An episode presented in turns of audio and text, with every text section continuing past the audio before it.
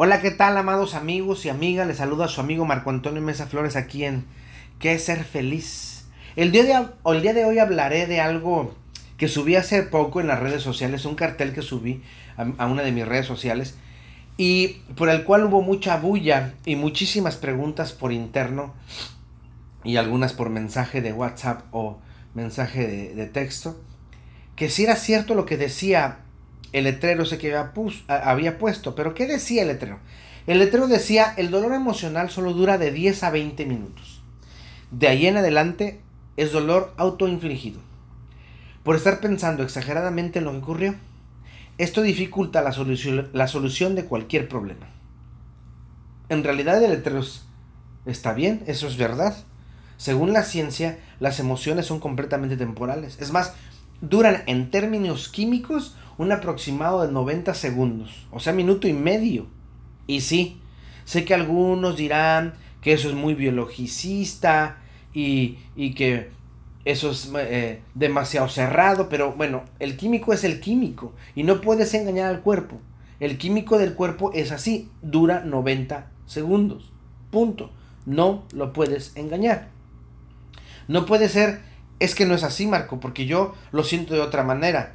Sí, es entendible que cada persona sienta de diferente manera las situaciones que está viviendo, pero ya no estamos hablando aquí de química del cuerpo, estamos hablando de fenomenología del individuo. ¿Sí? Déjenles explico qué pienso, por qué lo pienso así. Voy a hablar de cada, de, de cada término, de cada tecnicismo, para que podamos sintonizarnos y entendamos, tanto ustedes como yo, de qué estamos hablando. Ya he mencionado en algunos lugares que el cerebro tiene tres cerebros, reptil, córtex y neocórtex. El reptil es el cerebro primitivo, el, cerebro, eh, primer cerebro, el córtex es el que nos hace mamíferos y el neocórtex es el que nos hace razonar. ¿Sí? Es el cerebro que tiene, está lleno de símbolos y podemos entonces razonar y poder tener comunicación y muchas otras cosas. Dentro del cerebro reptil se encuentra algo que se llama amígdala. En el primer cerebro, el cerebro primitivo, se encuentran las emociones. Sí, sí, es posible que algunos piensen que las emociones son las más primitivas y tienen toda la razón. Muchas de ellas nos dominan por la falta de inteligencia emocional. Y no se confunda la inteligencia emocional con callar lo que uno siente o lo que uno quiere hacer. Porque no falta erudito de tres centavos que cree que inteligencia emocional es no decir ni hacer lo que uno siente. Y es todo lo contrario. Es decir y hacer lo que uno siente, pero de manera inteligente, no como bestias. Supongamos, a veces a mis pacientes que, que son violentos, les digo, vamos a comenzar no quitando la violencia, porque es algo que tú tienes dentro de tu ADN. A lo mejor es una persona colérica que si le, dices algo te está dando un golpe al terminar de decirlo o ni lo terminas de decir. Sino, vamos a canalizar esa, esa energía que tienes, que es energía violenta, hacia un objeto completamente diferente para que no puedas lastimar a nadie. Es, es decir, en lugar de pelearte con papá, con mamá, con pareja, o con algún extraño, o algún amigo, o algún primo, lo que tú quieras, vamos a comprarnos un costal de box. Y cuando te hagas, tú te hagas enojar, tú te molestes, golpéalo a él y no al individuo que crees que te hizo enojar. Es decir, canalicemos tu furia y tu violencia a un objeto al cual no le va a hacer daño. Es más, si quieres poner la foto de la persona que pónsela. Y si la persona llegase a ver, eh, ¿por qué pusiste una foto? Tanto me odias, es preferible pegarle al costal que pegarte a ti, ¿verdad? Es una forma de canalizar inteligentemente tu emoción. Después vamos a darle otro sentido, hasta que la furia no sea violenta, no tengas que golpear nada, pero sí la puedas sacar, que no te gane y no importa si te dice es que es un mecanismo de defensa, es que no sé qué, no importa. Lo que importa es que tú puedas sacar eso que tienes de manera positiva. Sepas canalizarlo de manera positiva. El problema aquí es que no entendemos las emociones. Cuando las emociones son negativas al 100%, son como un tsunami. Arrasan todo lo que tocan. ¿Sí? Cuando las emociones no salen o se esconden o, son medias, es decir, eh, mm, no las callamos pero las decimos escondidas. Son como un charco de agua. Se pudre, eh, eh, salen moscos, apestan, le, le sale moho, etc. Y nos hace daño. Es como si quisieras esconder la basura debajo de la alfombra. En algún momento eso va a apestar. Pero cuando son bien canalizadas, entonces las emociones se vuelven como una hidroeléctrica, es decir, convierten el agua en electricidad. Algo que podría ser muy violento lo convierte en algo para el servicio de todos. Es decir, se canaliza de manera correcta esa energía. Pero sigamos con la amígdala. Cuando esta tiene un estímulo, segrega una, una sustancia que estimula otros centros que segregan químicos específicos llamados neuropéptidos o neurotransmisores que hacen de una emoción un cóctel, el cual cae en la sangre y este hace que haya una emoción que se va al estómago por lo regular o tenemos palpitaciones, sudoración, tensión muscular, etcétera. Es como el enamoramiento, que también he hablado de eso. El enamoramiento arroja serotonina, oxitocina, gliceno, glutamato. Arroja, pero la que domina es la dopamina en el enamoramiento y aplasta las otras y entonces por eso la persona está dopada. Pero esto dura 90 segundos en ser metabolizado en el cuerpo. ¿Qué? ¿A qué se refiere esto? Simple. Cuando vives cualquier emoción, el cuerpo reacciona. A veces es miedo, sorpresa, asco, enojo, ira y hasta la risa. Pero eso solo dura 90 segundos. En lo que los en lo que los neurotransmisores hacen su juego en el cuerpo y este reacciona. Y ya, 90 segundos. Pero si tú sigues recreando la escena, el cuerpo termina jodido. O termina feliz, o termina alguna cosa, ¿no? Se escucha bien o se lee bien si seguimos recreando la escena. Es decir, si no la soltamos y la seguimos viviendo como si fuera en este instante. Supongamos, vas caminando por la calle y sale un perro. Tienes dos opciones y depende los bioquímicos que salen de tu cuerpo y cómo manejas tu inteligencia emocional. Uno, la adrenalina se dispara y corres como velocista. Y hasta te subes a una barda como si fueras Spider-Man. O dos, el gliceno se activa y te priva la médula espinal. No puedes hacer absolutamente nada. Estás completamente paralizado, como congelado y el perro está ladrándote y tú mentalmente le dices, calma perrito, calma, si se fijan, son dos neurotransmisores en un mismo suceso, pero depende de cómo lo manejamos. Es la misma situación, pero los bioquímicos que se estallan son diferentes. En una parte tenemos un eh, neurotransmisor o bioquímico excitante, que es la adrenalina, que nos va a hacer que tengamos una acción. Y por otra parte, tenemos a al gliceno que nos va a privar la médula espinal, nos va a inhibir ese neurotransmisor para poder tener una acción. Misma situación, diferente forma de abordarla. Esos los 90 segundos hablando químicamente de lo que pasa en tu cuerpo. Y vuelvo a repetir, para que quede claro, si seguimos recreando la escena, seguiremos sintiendo cualquiera de las emociones que tú quieras. En este caso hay dolor, ya me volviste a dar. El siguiente término, ya lo he explicado, pero va de nuevo. La fenomenología. Esta dice que no podemos ser capaces de experimentar la realidad en sí, al menos no de manera directa, pues nuestros sentidos nos ayudan a entender o clasificar la información que obtenemos de esa realidad, que es solo nuestra. De allí que haya tantas verdades y no una absoluta. La, la fenomenología busca la, la, experiencia intelectual y emocional como fuentes legítimas del conocimiento. Es decir, afirma que el individuo, más bien, afirma que el mundo es aquello que se percibe a través de la conciencia del individuo y se interpreta según su experiencia. El empirismo, experiencia, y la intuición son partes de la fenomenología. Cuando sucede algo, nosotros le damos la interpretación que tenemos. Pues estamos llenos de cosas en la cabeza, símbolos, arquetipos, metáforas, todas dadas por la comunidad, el mundo y sobre todo por la familia.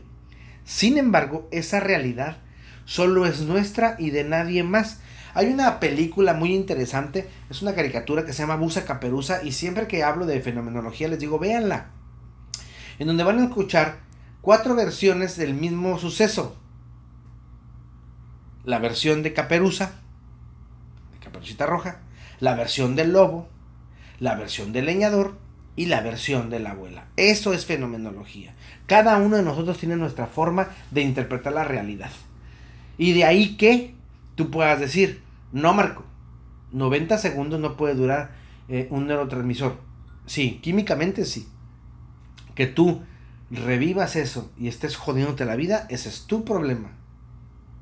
Para este momento es posible que te hayas quedado con la idea de cómo es posible que si se supone la emoción dura 90 segundos o la tristeza de 10 a 20 minutos, yo siga con esta emoción después de un año, o después de seis meses, o después de tres meses, o después de dos años, no sé. Eso es muy simple de contestar. Las emociones se apegan a la o las ideas que nosotros mismos asociamos. Es decir, si la idea está viva o es recurrente, la emoción se renueva por sí sola. No es que te duela, es que quieres que te duela. No es lo mismo. ¿Recuerdas ese comercial? No sé si lo llegaste a ver. Si no, también lo puedes ver en, YouTube. Yo me imagino que de ahí debe estar. Que decía, cuenta hasta 10 mientras respiras lenta y profundamente. Es verdad.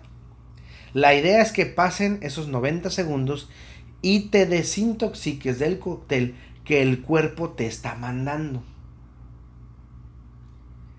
En caso de que no puedas contar hasta 10, camina. No, Marco, es que contar hasta 10 no me funciona. Bueno, camina 30 minutos. Respira profundamente. Deja de pensar en el dolor, en la cólera, en la angustia, en la rabia, en lo que tú quieras. En ese momento tienes una forma de liberarte de ese dolor que tienes, valga la redundancia, en ese momento. Ve las cosas que están a tu alrededor, analízalas. Cuenta automóviles de color blanco, negro, azul, rojo, café, no sé. La idea es que despejes tu mente y tu ser. Porque si sigues volviendo al suceso no podrás tranquilizarte. Al contrario, le darás fuerza para seguir haciéndote daño. La fórmula de cualquier emoción es esta. Emoción por 90 segundos de idea fija es igual a tener que vivirlo otra vez. Otra vez ahí va. Emoción por 90 segundos de idea fija es igual a tener que vivirlo otra vez.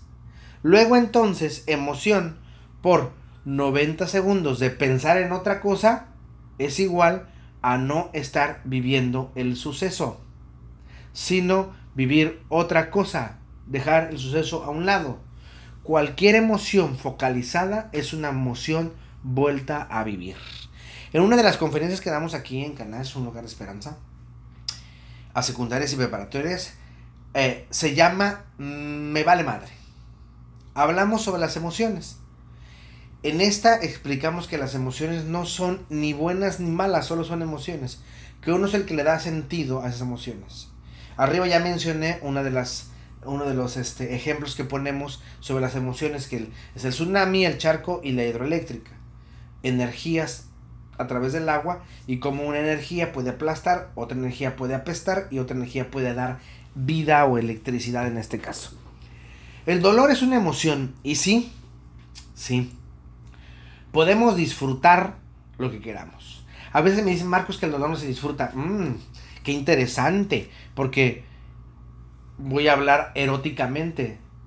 Una cachetada en teniendo sexo, un jalón de cabellos, un rasguño, una nalgada, ¿sí? Todo eso es doloroso pero disfrutable, o al menos me han contado. Eso no quiere decir que tenemos que evitarlo, el dolor va a estar ahí.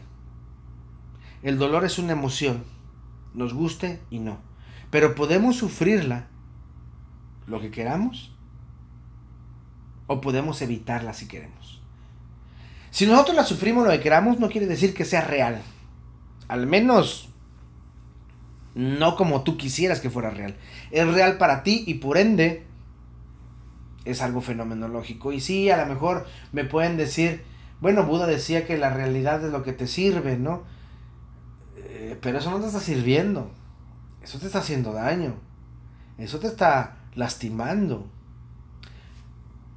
¿Por qué podemos caminar un duelo? Un duelo que si está bien hecho dura un mes y medio y la persona sale. Pero ¿por qué también podemos el mismo duelo vivirlo como Magdalena, sufriendo y llorando? Que es un decir, ¿eh? Porque realmente Magdalena ni sufrió ni lloró. Se levantó e hizo camino. Pero a lo que quiero llegar es que te des cuenta cómo a veces tú el dolor lo vuelves una bandera. ¡Ay, dolor! Ya me volviste a dar. ¿Recuerdan han escuchado esa frase muy mexicana? En donde las situaciones en las que vivimos luego decimos, no te azotes. Es decir, no seas exagerado. Pero la frase de, ay dolor, ya me volviste a dar, es una frase para anunciar que recordamos algo que nos hace sentir mal que nos hiere todavía. Que si se fijan es un evento no presente, sino pasado. Es decir, vivimos el pasado inexistente y es lo peor, porque es inexistente. Y lo sufrimos en el presente y por eso nos sentimos mal. Algunos me van a decir, ay Marco, ¿cómo superar la pérdida de pareja? Divorcio, muerte, separación. O de papá, o de mamá, o de un hijo, que en realidad es la pérdida más difícil porque no tiene nombre pero el hijo tiene que morir. Siempre les digo eso.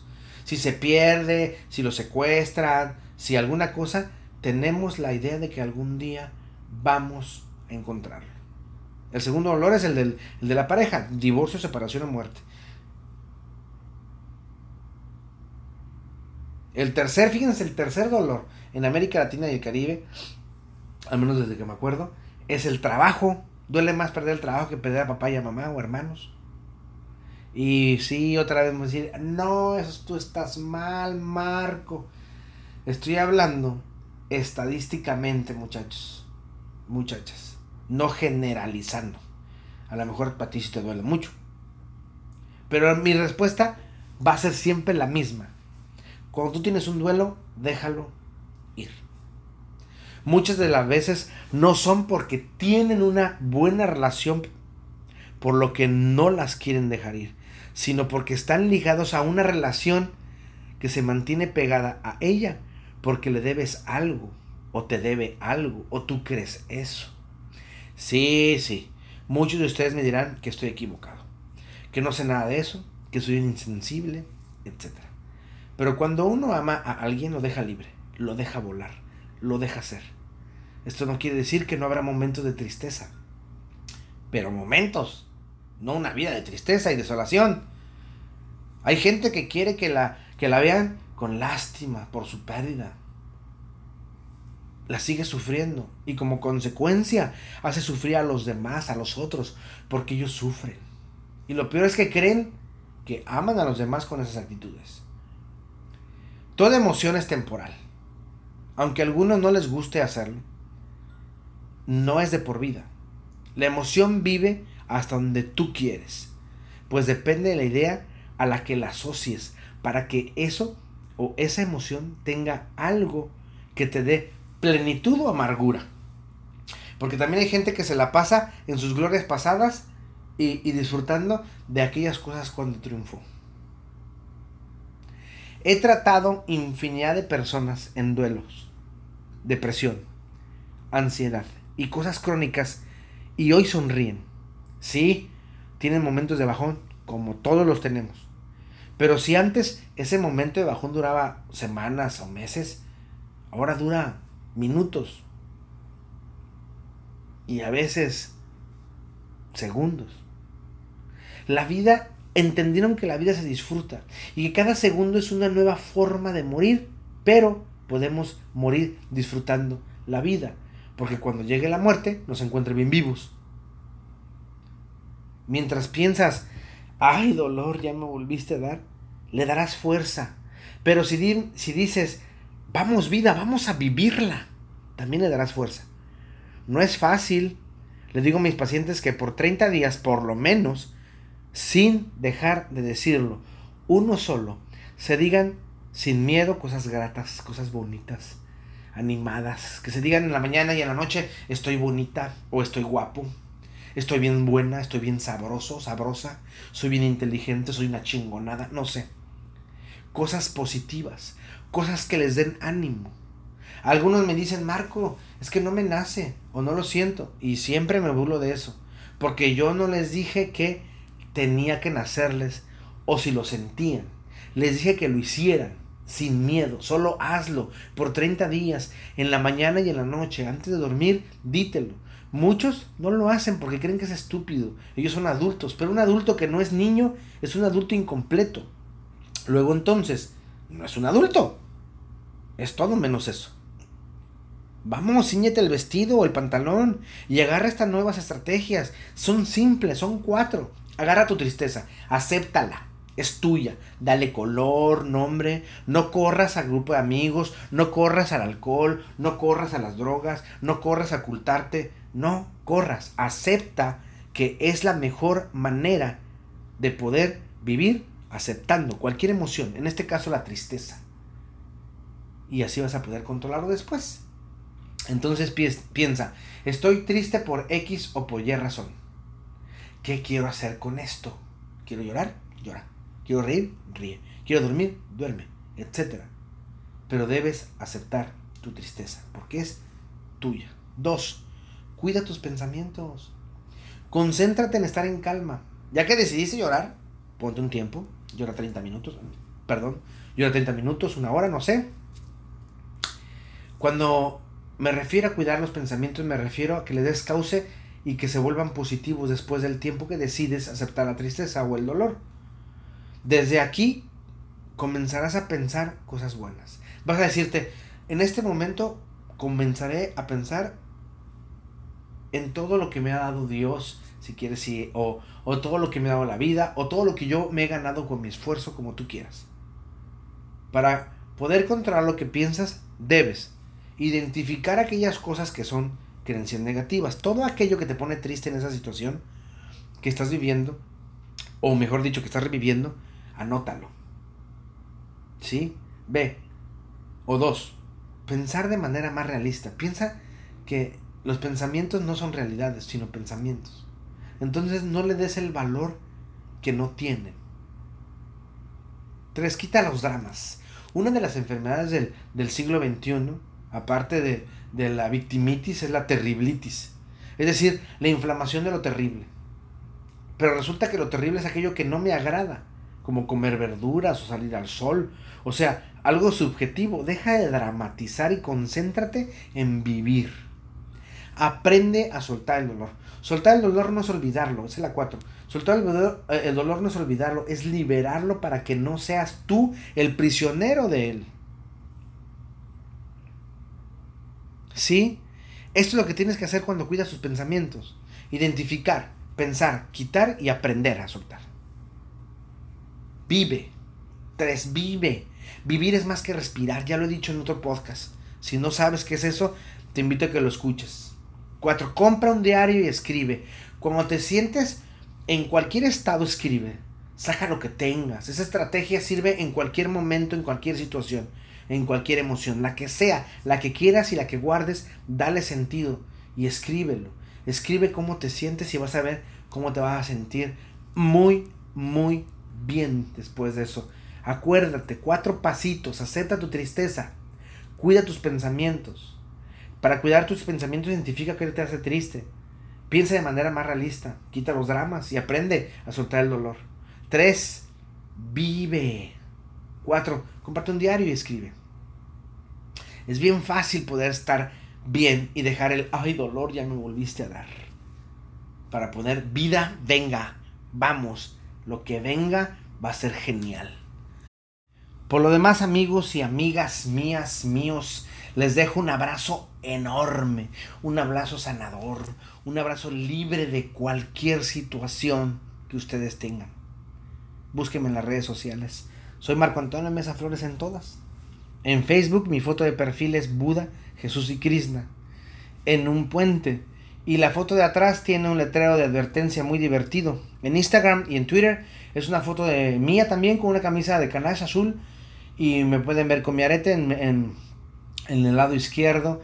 O en mi página web www.marcoamesaflores.com. Ahí está el blog de Pregúntale a Marco si tiene alguna pregunta.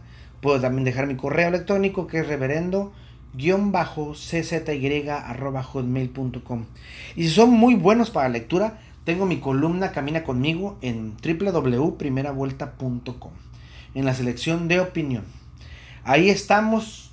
Les mando un abrazo cósmico y recuerden que mi voz irá con ustedes mi voz irá contigo sé feliz. Te mando un abrazo que te la pases de lujo We'll be right.